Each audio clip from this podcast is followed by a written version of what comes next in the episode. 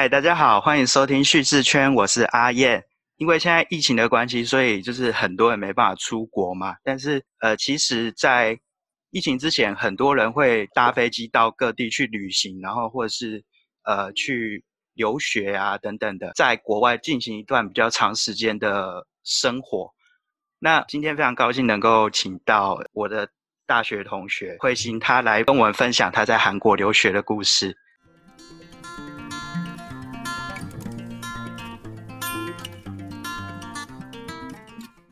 那我们就来欢迎彗心。Hello，Hello，你好，CEO 的好，我是那个阿燕的大学同学，然后我叫彗心，现在在韩国的成均馆大学媒体传播学系读硕士。你读媒体传播、哦？应该说是 Media and Communication，所以我们的系。不像，可能不会像你想的那样，就是拍摄影片啊，做一些因为是硕士课程，所以不是像大家想的什么拍摄影片、走电影、广播那些，比较注重在 communication。那有多样的发展，像有的老师他是走 public relation 公共关系，然后有的是走 branding，就是比较商业的，有 marketing 的，然后有部分是走一些呃人对人之间的沟通，或者是媒体上的传播、新闻的传播这些。你现在在韩国待多久了？我以前在交换的时候待了一年，然后现在这是去年，呃，现在这是第二年了，已已经迈入第三年了啦。所以是加重起来，因为待久，所以可能讲话有一点口音。发生什么事了？感觉好像有点韩国口音。没有没有没有，我呃，可是我讲话本来就有口音。是吗？还是我太久没听到你讲话？不是我讲话真的本来就有口音，很不台南人的口音。对，大学时候就被。就被常常被问你是台湾人吗？我在台湾，然后他们就说你是台湾人吗？好，那为什么你会想要选择到韩国留学啊？为什么会想要选择到？我可以讲很现实的理由，还是说要讲很梦幻的理由？都可以，都可以，都讲。好，一开始好讲梦幻一点，是我以前蛮喜欢看韩剧的，嗯，然后就会很想要体验，很喜欢韩国演员，然后就很想要体验他们在韩国生活的世界，所以那是我最一开始申请。交换来收我的契机，然后后来作为交换生在首尔玩一年，就当然很开心啊，有认识很多朋友啊，然后读书也也觉得，哎，韩国当时是在韩国外国语大学，然后这所学校在韩国也算是排名前十，尤其是它与语言、人文、社会、商科、语言的学科最发达啊，就觉得，哎，韩国学校也提供了很。多元的课程，我在那边我可以上日，我可以自由的上日语课啊、中文课啊、法语课，反正我想要的语种的课都可以在那里得，想要的课都可以在那边拿到。然后学生学习氛围也很好，所以我就想说，就对韩国留学这块抱有一个诶还不错的正面评价。嗯，然后后来我毕业之后就有打算说要想要攻读硕士，当时是想要出国留学，没有决没有特别决定说，哎，一定要在。美国、欧洲、韩国、日本还是哪里？只要我觉得哎去得了的地方，我都会想要试试看。但主要因为当时没有那么多的，也是有经费上的考量。后来发现韩国它有一个政府奖学金，叫做 KGSP 的韩国韩国留外国学，反正就是韩国政府奖学金，KGS Korean Government Scholarship Program，英文的全名。对，然后就申请了这个。一开始的时候差一点上，但是结果还是失败了。之后我是先去工作，工作一年之后申请后就上了，所以我就来了，就是这么的现实。一开始的契机很梦幻，但是后来要留学的理由就是很现实，金钱上的考量。这边有奖学金，他提供我全的，然后还提供我生活费。我觉得不花一毛钱可以读硕士很快乐，所以真的很棒。对，所以我当时就觉得非这个不可了。如果再拿不到这个，那我就会考虑说，我也许再工作个一两年，再存多一点钱之后，再到也许像英国或者是欧洲那边读书。所以其实也是有考虑过，就是英语系国家之类也有考虑过。对，OK。那其实你留学这段期间应该也是蛮久了，你有没有在这段期间遇过你自己比较印象深刻的事？就是在台湾或是？其他地方你从来没有遇过的，印象深刻的是吗？让你比较冲击的东西，在韩国，我觉得最冲击的还是它的传统，不不是，应该说韩国的一些年龄文化。年龄文化怎么说？甲方乙方啊，年龄文化就是用韩文讲的话就像 good day，在韩国年纪比你大的人，无条件你就是要很尊重他们，因为韩国跟台湾一样都有受到儒家的影响，但是在这块我觉得比起台湾，韩国更受到的影响更深更重。所以就是，如果是那种年龄比你大的长辈，年纪比我大的，对，无条件就是你不可以用很轻蔑的态度去对待他们，也不是说轻蔑，无条件的尊敬吧。嗯，那假设今天你在就是可能在捷运上，在公车上，然后有那个就是身体很健壮的老人要你让位置，你就一定要走开。可是你知道韩国地铁它是有，它在地铁的就是一一个车厢。嗯，台湾的话是不是水蓝色跟深蓝色在做区分？对。然后就算是博爱做好了，现在台湾越来越现在关系，觉得博爱就是让位给有需要的，但是目前没有那个需要的时候，我也可以做。对。但是在韩国的话，虽然你可以去做，但是基本上不会有人去做。韩国的话，它是深红色吗？还是橘色？反正韩国是用比较亮色系，它才会在地铁一节车厢的两边。嗯。就是会在。一支一跟一一支四这这两边，然后一般人年轻人不会做，就是怕。然如果你做会被骂，会被侧目，一般不会这种程度的尊敬。那那其实还蛮那个。对，真的这就是不敢做，除非你是那种金发碧眼，然后一开始真的不太懂韩国文化的人，不然不然基本上很少人会去做。那你自己遇过或是听过，就是因为这个年龄的问题很夸张的例子有没有？很夸张的例子吗？嗯，因为我自己的生活习惯当中比较不会遇到真的年纪大我很大的人啦。哦，对，然后你在职场校园之类的啊，职场校园的话，我觉得除了年纪以外，一方面也是阶级。嗯，如果一般生活上只是年纪，如果说，哎，这个人我遇到一个姐姐，她比我大，那我一定是对她讲，我一定是叫她哦，你，嗯，或者是，然后韩语韩语不像中文一样没有。中文可能对对方的晋升只有你跟您之间的差别，但是韩文的话，它它就是它有敬语跟平语。评语就是我可能呃跟朋友讲话一般比较亲切，但是如果像敬语的话，我可能就要在后面都要叫他加油或者是加斯密利达，嗯，然后诸如此类的东西，就是诸如此类的话语吧。如果加上公司或者学校，就还有未接啊。嗯，尤其是公司，像你的上司，就我的朋友的例子啦，年轻人其实很不喜欢去参加公司聚餐，嗯，因为有点像是加班的概念，一个公事上的事情还没有完的延长。你说听起来好像，哎，只是去跟公司上司还有你的同事一起去吃饭，但其实不是，因为他们吃饭的时候很喜欢喝酒，然后如果你是一定会喝酒，不是很喜欢，是一定会喝，而且会强迫你喝，会灌你酒，然后。如果你是，哎，我好像讲太多韩国不好的文化，好的不好的要讲。哎，帮我打马赛克，谢谢。哎，不是啦。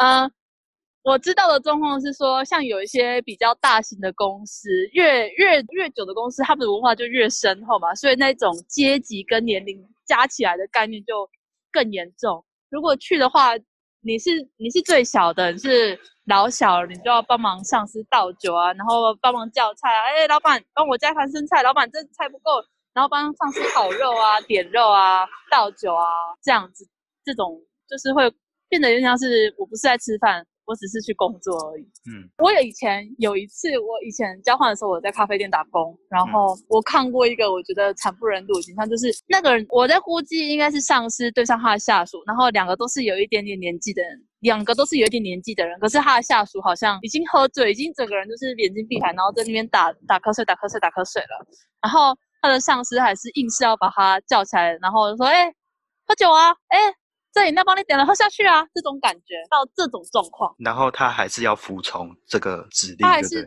可是他那时候已经有点半醉，我只是觉得很生气，因为已经还是让一个要已经犯罪的人，然后还要硬是要强迫他去喝饮料，嗯，我就觉得很神奇了。但那不是所有的公司都这样啊，只是说有一部分他们比较旧、比较就比较传统。的文化是这样，对，这我刚才就问到，想说，那韩国的那种新创，就是比较新一点的公司，会有这样的情况？我现在我这个暑假跟现在都是在比较新创的公司工作，然后新创公司的话。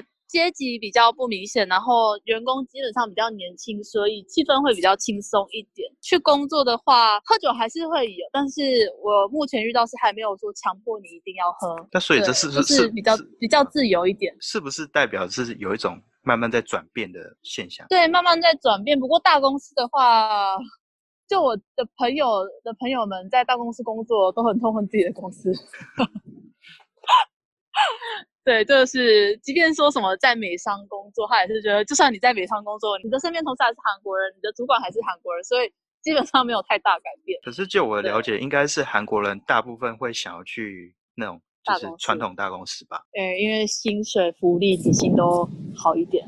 薪水，对啊，福利。公司啊，我想要讲一个新创公司，我觉得神奇的地方是我之前在之前在江南那边的新创办公室，然后他们新创办公司就是共享一些。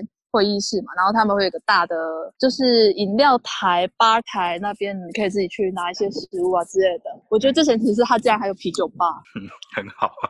谁会在想到在上班的时候要喝酒？但是在韩国人的生活当中，中午就开始喝酒的人也是有的。是是不是对韩国文化来说，酒就是饮料？必备啊，人生就是人生必备啊，就是基本上每天都一定会喝喝到酒，也不能这么说。但是他们，你去可以去查查看，就我所知，韩国人喝酒的量是全球可以应该是 top ten 哦，嗯。应该说，呃，他喝的话会是应该不会是到真的很烈的那种啊，就是烧酒很烈，十三度哎，十五度，所以平常都喝这么烈。因为一般可能啤酒、烧酒啊，嗯，就这两种酒居多，还有米酒，还还有米酒，嗯，叫做 o r i 的米酒。那会不会也是跟就是可能天气有点关系？也是，也是有关系。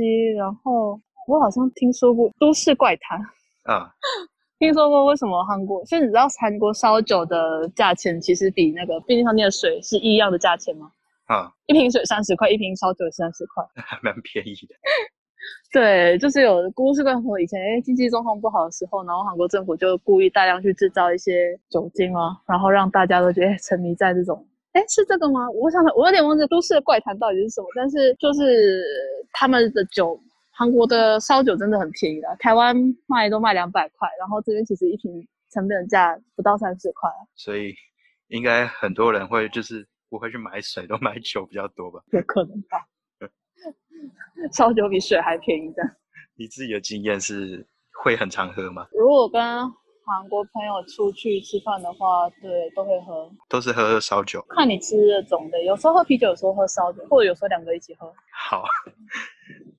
那这样子就讲到是你自己之前是不是有在其他国家有交换过？哦，我在中国的北京。好，这样我会被出征的。开玩笑的。那这样子的话，就就来比较中国、韩国跟台湾这三个地方好了。对啊，就是你刚才说过的这个年龄文化的部分，呃，你觉得这三地之间有什么差别？年龄文化的部分，对啊，韩国人是最。最最最遵守年龄文化的这个这种感，他的年龄文化也像是年纪大的人在韩国会受到尊敬，但同时也会承受到比较多的责任。例如说，一群人出去吃饭，年纪大了，有时候他可能会买饭请你吃，哎，没关系啦，因为我是姐姐，我我买饭请你吃，不会让年纪小的请吃饭。哦，那中国嘞？中国的话，顶多就是敬老尊贤那种概念吧。北京地铁常常讲，敬老尊贤是我中我国传统，我国中华民族传统文化这一类的。只是可能有一些口号，或是口号，口号呼吁啊，没有到很这么严重，没有到这么严重。那这样讲的话，在就是可能校园的文化的部分，你觉得？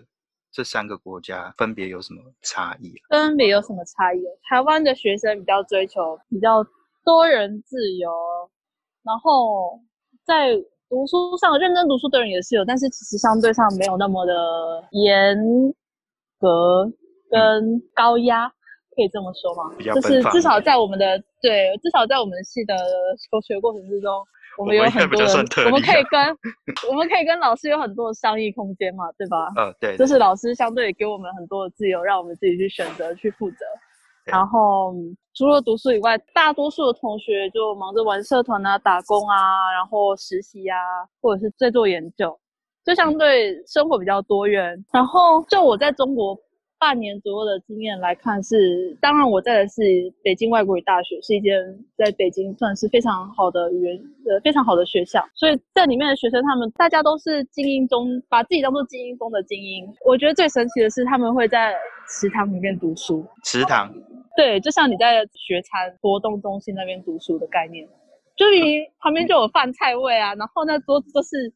都是油，哦哦，你说食堂，我听成池塘，不是池塘，哇，食堂，不好意思，OK，食堂，因为我现在戴口，我们现在在韩国要戴口罩，所以你可能听不清楚，就是他们会在餐厅读书，学餐读书，这么这种程度的用功，然后也许宿舍十二点断电，可是你可以看到十二点断电之后，还有人在走廊上读书，拿着自己的小夜灯，但是可能在中国。读书的气氛比较浓厚，然后他们也觉得非读书不可，比较不会去打工。中国的大学生比较不会去打工，或者是做一些课外活动。如果做些课外活动，基本上都是为了要加分才去做。多数啦，多数。就我知道的，参与一些社团活动会有加分，就是他那个他的他的一个履历上会有加分的，真的会有分数加上去。真的会有分数加。那韩国？对我忘记那个名字是什么。韩国的话，学生活动也很。就是在所有来说，学生活动、课外活动很多，但同时他们的上课是他们的课程压力、学业压力，我觉得很重，很重。该怎么说呢？以前在韩国有一个他们的评分制度是有两种评分制度，一种是相对评分，一种是绝对评分。绝对评分的话就跟台湾一样，就是哎你成绩加总起来几分，老师我就给你几分。但相对的话就是变成比较性的，这个班里面一定要有十趴的人拿到 A。假设啦，一定要有十趴的人，然后那一定会有十趴的人或五趴的人拿到不合格 F，所以你一定要表现的比你同班同学还要优异，你才不会不合格。但是他们同时社团也是很就是蓬勃发展这样，社团算是蛮丰富的吧？他们嗯，社团算是蛮丰富的，嗯，只是学业上压力相对也蛮重的。哦，以台湾来说，就是变成是台湾是。这方面是最 自由奔放，最自由。然后学业压力最 最轻松，然后然后如果是以学业压力来讲的话，是中国最重，韩国刚好在中间。我好难比较中国跟韩国两个学业压力之间的差异。中国学生我觉得他们就是真的非常用功在读书，就是眼前就走读书这条路。然后韩国学生则是有点像是介于台湾跟中国之间。对啊对啊，就是他可以玩社团，再说他还是可以跟朋友去夜唱、喝酒、吃饭呢啊。但是他的学校课业分量很，我上过，我觉得真的很重，然后，嗯，非常非常重。如果你要听，我可以跟你分享这堂课我到底做了多少事情。觉得压力很重以外，韩国的大学特点一个特色是大家不会准时毕业，就是一般来说台湾是大家哎四年一四年念完他就准时毕业，然后去工作或者去进修去读研究所。但韩国的话，韩国男生他们要当兵至少两年，所以。他可能会申请两年以上的休学，就是准备当兵之前，他也会，他会为为了配合他的学期，他也要休学，然后去当兵，再回来上课。除了当兵以外，他们不管是男男生还是女生，他们都会为了要让自己更以后在职场更有竞争力，所以他们会很多会去做语言研修，就是出国。做交换或者是读语言学校来帮自己的加分，然后也会休学，为了准备一些什么资格考试，为了让之后求职更顺利。然后他们拿到工资前，他们要做的事情很多，所以我觉得他们就是整体除了学业压力以外，还有他的社会压力。如果以压力来说的话，韩国跟中国哪一个比较大？就是生存的那个社会压力来说，我觉得韩国比较大一点吧。中国的话，至少它现在蓬勃发展。机会还算蛮多的，但是竞争力很高啦。只是韩国的话，它社会压力本身很大。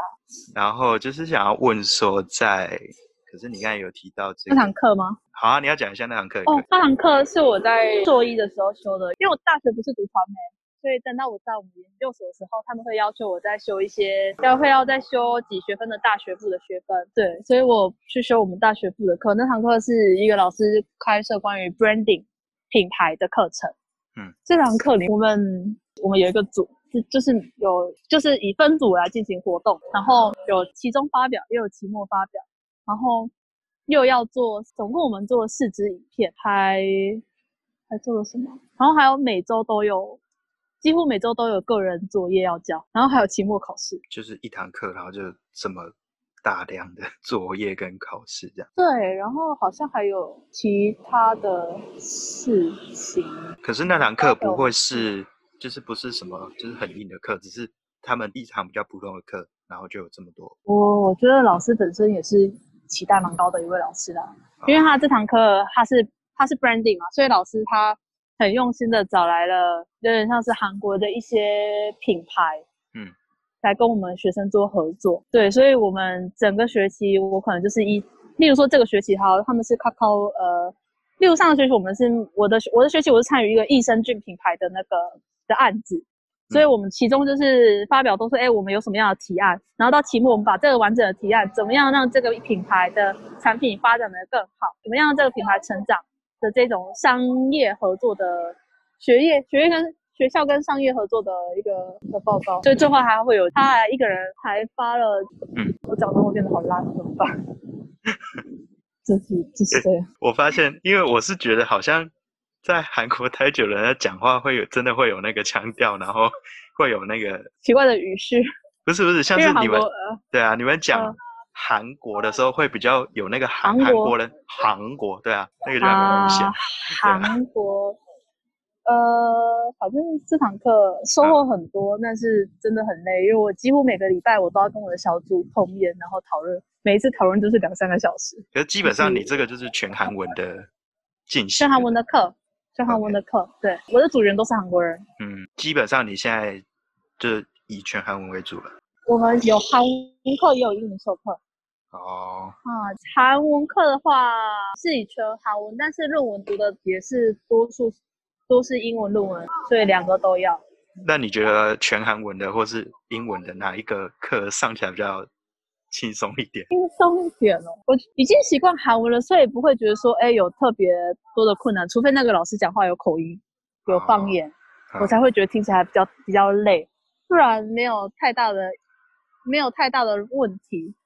只是英文的话，反而是说大家都有口音 啊，对，所以听起来我反而比较不能没有那么集中。然后你就是说，因为他们就是可能会有一些方言影响，所以会有那个口音，然后会造成理解上有点困难。对啊，我第一学期的时候有个老师，大邱的老师，嗯，然后他讲话速度又非常快，嗯，有时候他讲一堂课，然后我觉得我只听到了百分之六十，但是他百分之四十是精华，我却没有听懂。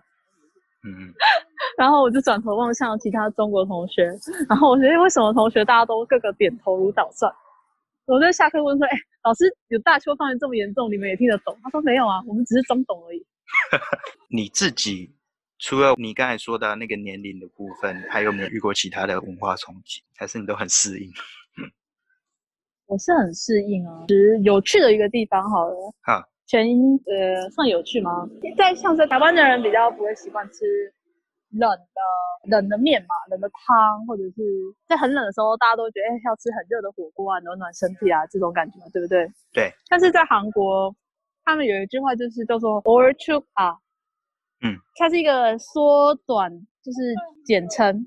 它一全文的意思就是我就算再冷死掉了，我都要喝冰美式 “or or chuk 锅的。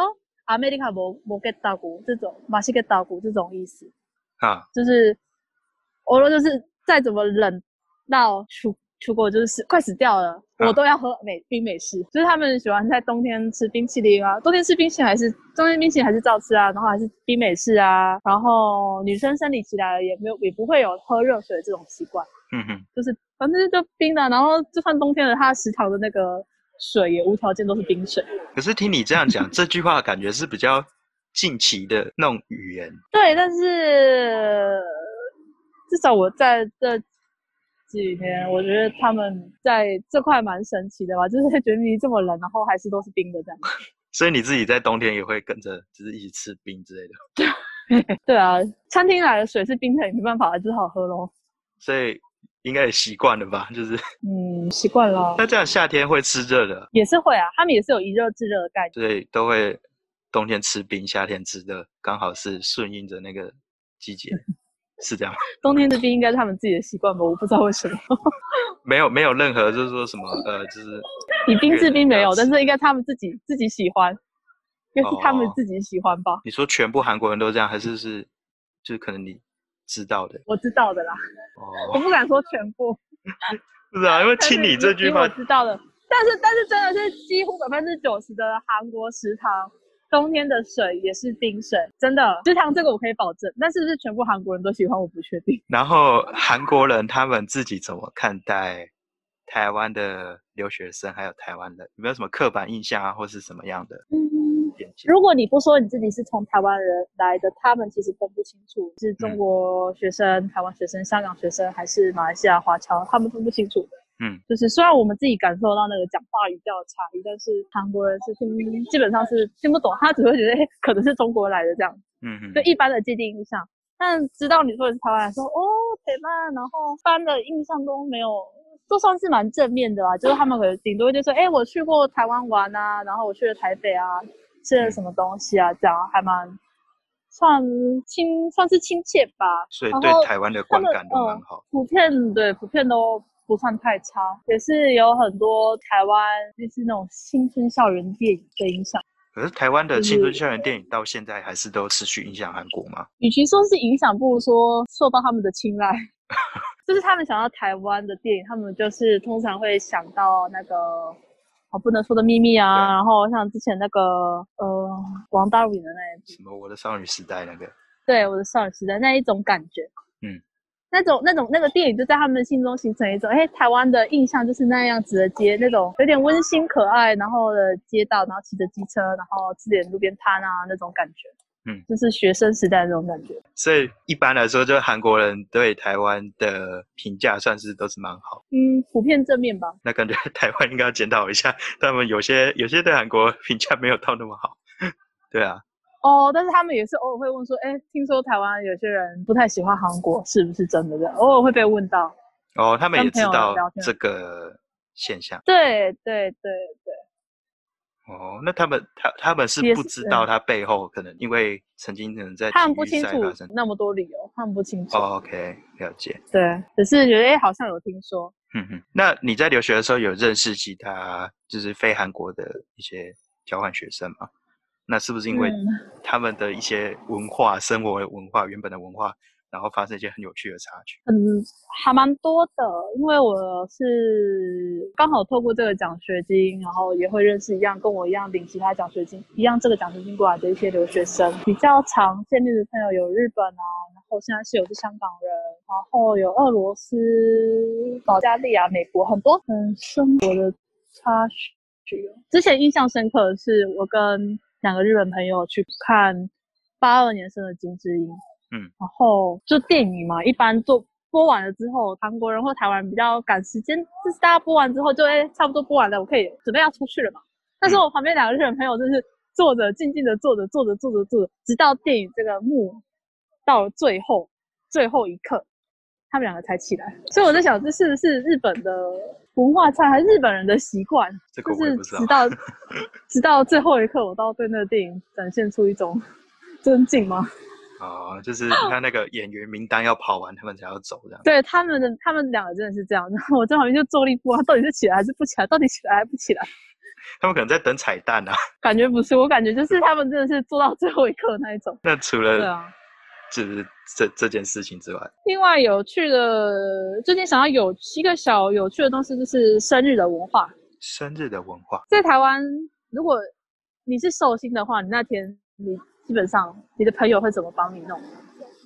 就或你会买朋买饭给你朋友吃，还是你朋友会买饭给请你吃，还是会请会被会被请？然后他们会合买个生日蛋糕给你，对吧？对。然后上个月我的保加利亚的同学生日。他就说哦要去吃饭，吃完饭之后，我觉得我跟美国同事觉得我要买饭要请他吃，但是保加利亚说没有没有没有，在保加利亚的文化是生日的人要买饭请人家吃。那韩国嘞？韩国好像是生日的人买饭请人家吃。哦，所以他们的朋友会准备礼物或是生日卡片、生日蛋糕给你的。啊，对。然后美国同学跟保加利亚同学就两个说不不不，你生日然后我还请你吃饭，我还被你请吃饭，我觉得好奇怪。然后保加利亚同学说不不不。我生日了，我还被你买饭，我才觉得奇怪。两个人为了这个在争争论，到底谁要请吃饭？那就互请啊，刚好抵消。我不知道，可是我觉得也是蛮有趣的。认识一多认识一点保加利亚同学，好像也不错。都在请吃饭吗？对啊，也是。所以你还蛮蛮特别，为什么会有保加利亚特别跑来韩国这边留学？嗯，这个这个奖学金是针对全球的学生，所以他对很多他开放了很多的名额给不同的国家。嗯，其中我的同学也是。领这个奖学金过来的，他有也有什么斯洛立陶宛啊？我记得我们这届的新生有什么立陶宛啊？我有认识埃及的朋友，什么地方的都有，你想得到的都有。非洲同非洲那边也有。对，那就是这些国家的学生有有没有就是说过，可能像你一开始那种有点梦幻的那种理由，所以会想要到韩国？有些学生是为了 K-pop 喜欢而申请的，其他学生嗯，因为 K-pop 申请的应该占满。应该占有一定的比例，其他的话就是个人原因，我不太清楚。所以其实真的韩国的那个流行文化对全世界影响非常的大。应该说有正面的，会是因为想要可能追星或是体验那种就是好像韩剧里面那种梦幻的感觉，然后到韩国来。嗯，有一部分的是这样。然后我知道有一些会申请过来的，他们的本身的大学读的可能是呃东洋亚洲文化学这一类的学科的学生。也有很多的可能性会申请。那如果要用三个词来说明你在韩国留学的经历，你会用哪三个？这是我觉得最难的。我也觉得很难，为什么会想这种问题？或是你用一个词也可以啦，不一定要 真的用到三个。我想到一句韩文啦。啊，你说。它就是“毒卡给猜자”。嗯，“毒卡给”就是很毒的生活吧。很毒？你说那个毒气的？对自己狠一点。对，很毒一点哦，很很毒，很毒的，对，很毒一点的的活下去吧，那种感觉。怎么说？就是这个整个社会其实不是说他们对外国人不友善只是说在社会本身就比较高压，然后对女性啊，对外国人这些比较弱势的族群来说，真的要比一般人还要再强一点，还要再强势一点，才有办法在这个地方活下去的感觉。哎，对，那这样子刚好想到一个问题。那韩国人对外国人会不会就是很比较不友善吗？就可能比较冷淡之类的。与其说对，哇，我觉得部分如果你要找他们请他们帮忙问路的话，基本上还是算蛮亲切的。而且，毕竟首尔大家就算你不讲韩文，用英文可能还是有办法获得帮助。但是，如果是你想要都进到职场，那就另当别论了啊。因为在好像以中文会讲中文的我们来说，不一定有优势啊。除非他想要专攻台湾的市场或中国的市场，他需要一个真的很了解当地的人以外，因为他们可能会更倾向去雇佣一个懂中文的韩国人，而不是一个懂韩文的华人、台湾人或中的懂韩文的华人，因为沟通上、讲话上还是有一些差异。他们觉得，万一这沟通上细节出了什么问题，很难很难说。所以宁愿去比较倾向去找一个懂中文的韩国人，所以会比较还是可能会以本国人为优先吗？会以本国人为优先，应该是的。那你自己啊，未来会想要留在韩国发展？目前是这样子的打算。那你觉得这跟在台湾的就业的差别，就是彼此的优缺点分别是什么？我说实话，我没有曾认真在台湾求职过，所以我不太确定台湾就业的。市场的状况是怎么样子？嗯，但是在韩国的话，我觉得他们就业市场是相当的竞争，每一个人都是，如果你想要进好的公司，你的多益啊，肯定。没有拿到九百五，我的朋友就说你没有拿到九百五以上，那你在那里面根本不算什么。然后他们为了要让自己的履历看起来很加分，一定会什么？除了学业成绩是基本的以外啊，他们一定会做一些什么语海外语言研修啊、交换啊，然后实习，甚至考了很多证照，什么英文证照，然后韩国史证照、电脑证照，什么证照都要考。因为大家都有，所以等于你没有的话，那你就输了。可是那如果是跟在职场没关系的，也是要。一样啊，就像韩国史啊。对啊，我知道的朋友都考。这个也有一个证照。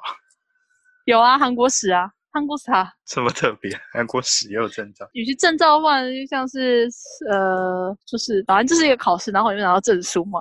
好，所以基本上就是之后也是持续在韩国待下去。对。不会想说可能去嗯欧美之类的。假设没有疫情的影响话，嗯，有机会的话会吧，不过还是还是看状况。嗯，好，那这还有什么要跟就是听众来分享一下的吗？跟听众分享一下。这边就是你想讲什么，或是欢迎大家到韩国来交换之类的。没有特别欢迎啊？为什么？为什么没有特别欢迎？啊？因为蛮辛苦的吧，蛮辛苦的。哎，就是如果如果你只是抱持着很真的觉得想要很轻松的样子来的话，就是建议旅游状态过来就好了。嗯，那如果你真的有点想你想要赚钱的话，我也不会推荐在韩国打工度假，因为其实赚不到太多钱。啊，然后除非你真的很想要，一定有一个必须要留在韩国旅游，那你再过来吧。会有很多人到韩国打工度假吗？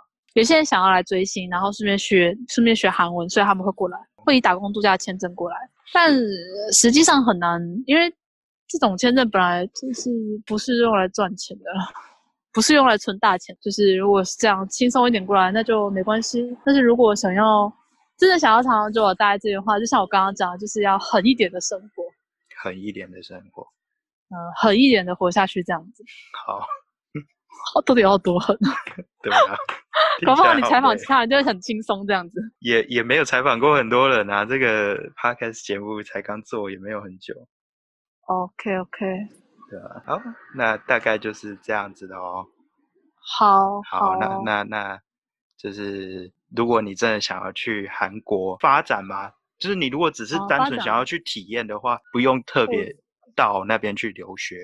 或是去工作这样。如果想要体验韩国留学的话，建议大家来就是来玩个两三个月啊。但是如果甚至想要长久在这边生活的话，就是会建议要做好一个规划再过来这样子。嗯，然后要要有准备那种就是可能抗压，或是那种就是高抗压，对对，高抗压必备。对，然后在这种传统的那种长幼有序的文化，你要非常的能够适应。嗯，没有错。你你自己觉得啊，就是可能。以你以前在台湾的时候，还有在韩国的时候，如果要你用一到十分来讲的话，你觉得那个压力大概是在哪里？就是韩国是几分，台湾是几分？韩国应该有八分吧？韩国有八分，韩国应该有八分吧？那台湾？对啊，然后，台湾就是六分、七分，也有那么高？六分、七分？啊，五分吗？有压力有这么低吗？没有啊，那。那这样的话，你觉得还有比韩国高的吗？也许日本可以考虑吧，可以彼此竞争一下。不知道为什么，我觉得我听起来都觉得好像韩国压力是最大的。谁说的？谁说的？就是看到各种就是相关的一些报道等等的，比较起来，好像韩国的比较大一点。我不得不帮他们承认，哎，我以为你要帮他们澄清，结果你是要帮他们承认。哎，不得不帮他们承认，嗯。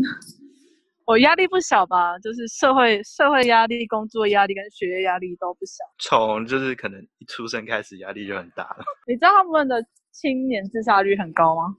我知道啊，所以我才说压力很大啊。对啊，因为整体社会不是说我稍微传统跟保守一点，虽然有一股力量渐渐的在革新、在开放，但是。就整体来说，相对保守一点的地方，创新的地方，创新的地方在艺术上啊，在一些生活上很很多，科技上创新的地方很多，但是在思想上稍微保守一点点吧。就这部分会让年轻人比较累一点。那这样子会不会有人？听到了，然后有时候不敢去韩国发展之类的。不会啦，要追星的还是会过来的啦。没有啊，追星只是去玩啊，那不一样啊。因为在韩国发展本身有很多困难啊，要签证要拿得到，然后语言要通得了，然后你还要有钱在这边租屋子。哎，对，那边的租屋的状况怎么样？还所有的房价跟台北房价应该都差不多的差吧？差不多的差。这边的房子基本上就是分最差就是考试院。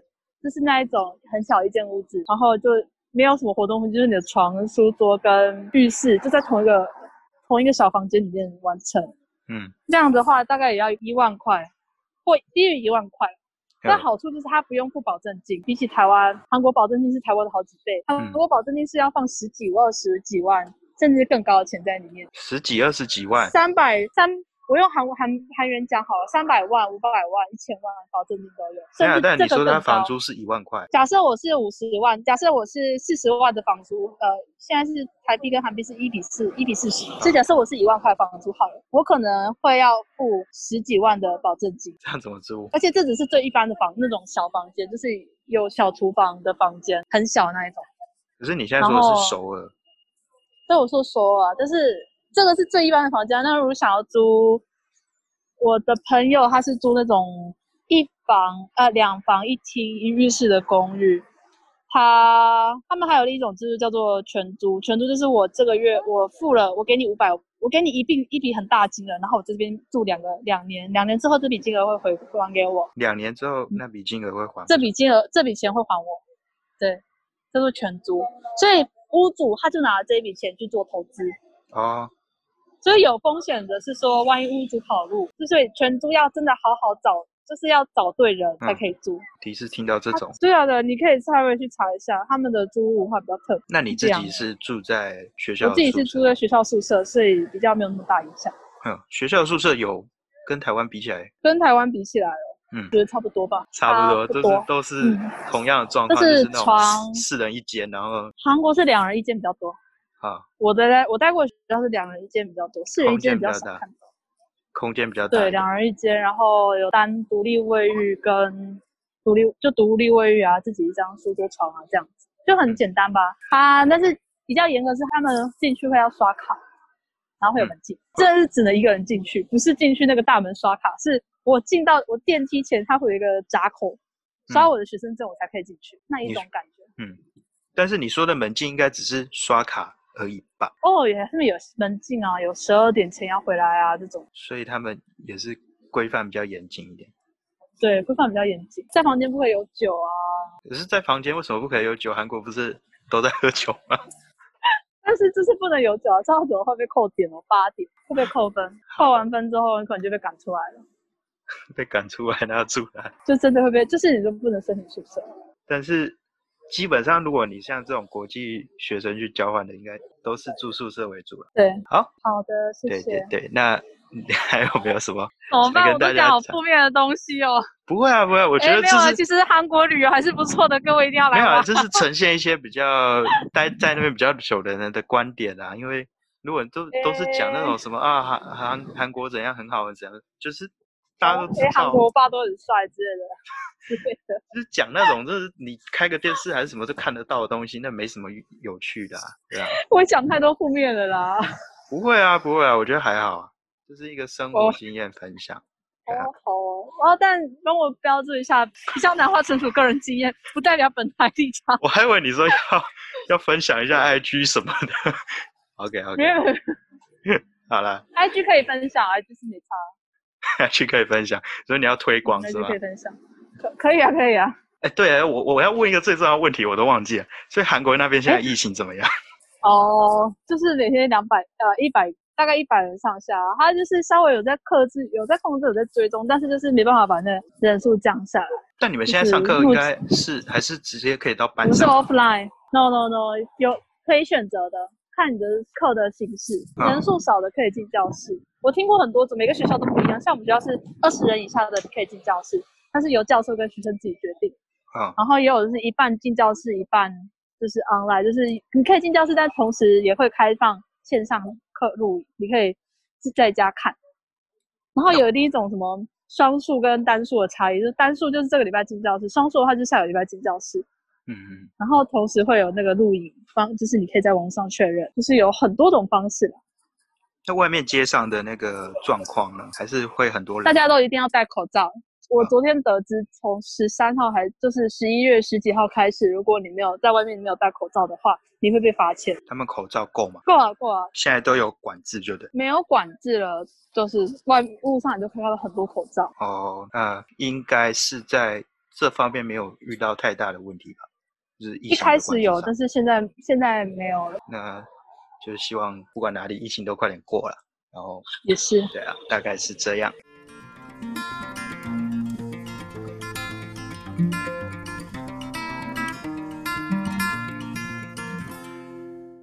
呃，听完今天的故事，你还喜欢吗？如果你喜欢的话，欢迎订阅叙事圈这个频道。然后，如果可以的话，给我五颗星，然后做一点简单的评论。啊，最重要的是问卷回馈可以帮我填一下。那现在叙事圈在各大平台都可以听得到，Spotify 啊、KK Bus 啊、s o n On 啊，或甚至 Google Podcast，你都可以听得到叙事圈。然后，如果想要跟我有一些讨论，或是想要分享你的故事的话，也可以直接私讯联络我，不管是透过 FB 或是 IG 都可以，只要直接搜寻叙事圈就好了。